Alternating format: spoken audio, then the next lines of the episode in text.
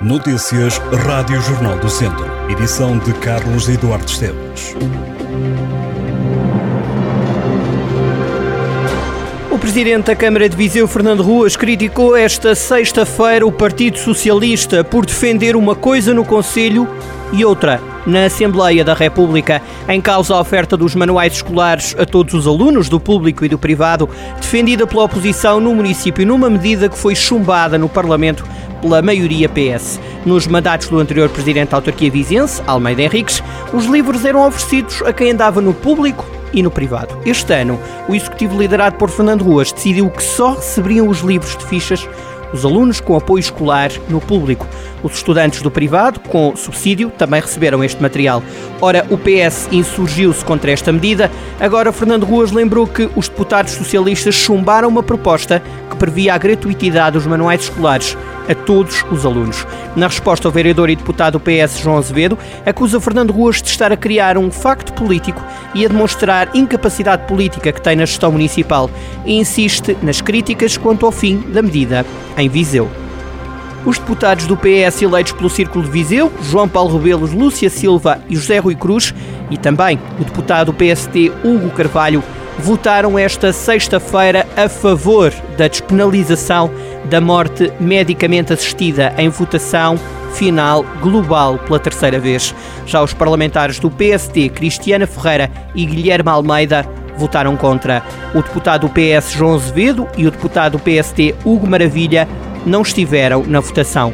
A eutanásia foi aprovada com os votos da maioria PS, mas também com os votos da Iniciativa Liberal e do Bloco de Esquerda e ainda dos deputados únicos do PAN e do LIVRE e ainda seis parlamentares do PST. Hugo Carvalho foi um dos seis sociais-democratas a votar a favor. Ao Jornal do Centro explicou que é a favor da morte medicamente assistida, como está agora na proposta aprovada. Turistas portugueses e espanhóis lideram as reservas nas épocas de Natal e fim de ano na região centro e as projeções da entidade regional de turismo apontam para volumes de reservas superiores a 2019.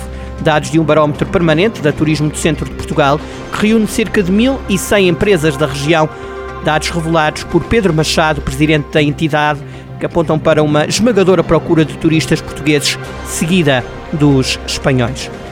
As alunas Lara Amaral Correia e Ana Rita Colasso venceram a edição deste ano do Prémio Margarida e Jaime Gralheiro.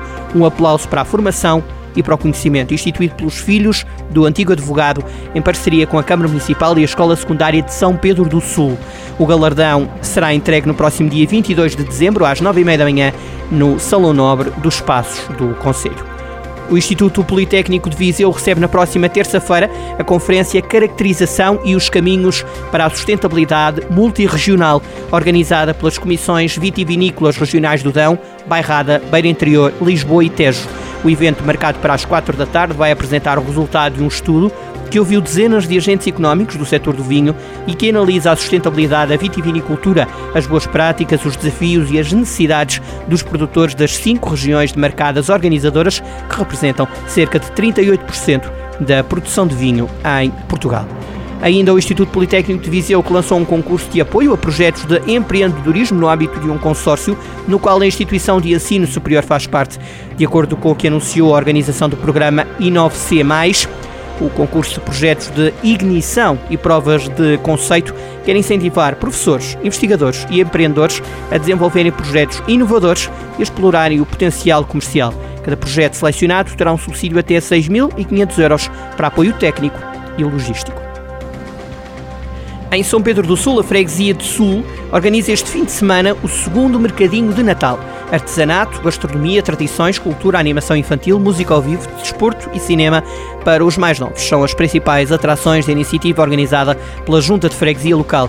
De acordo com a Câmara Municipal, o mercado será solidário e quer trazer a magia do Natal à população da freguesia localizada junto à Serra de São Macário. Estas e outras notícias em jornaldocentro.pt.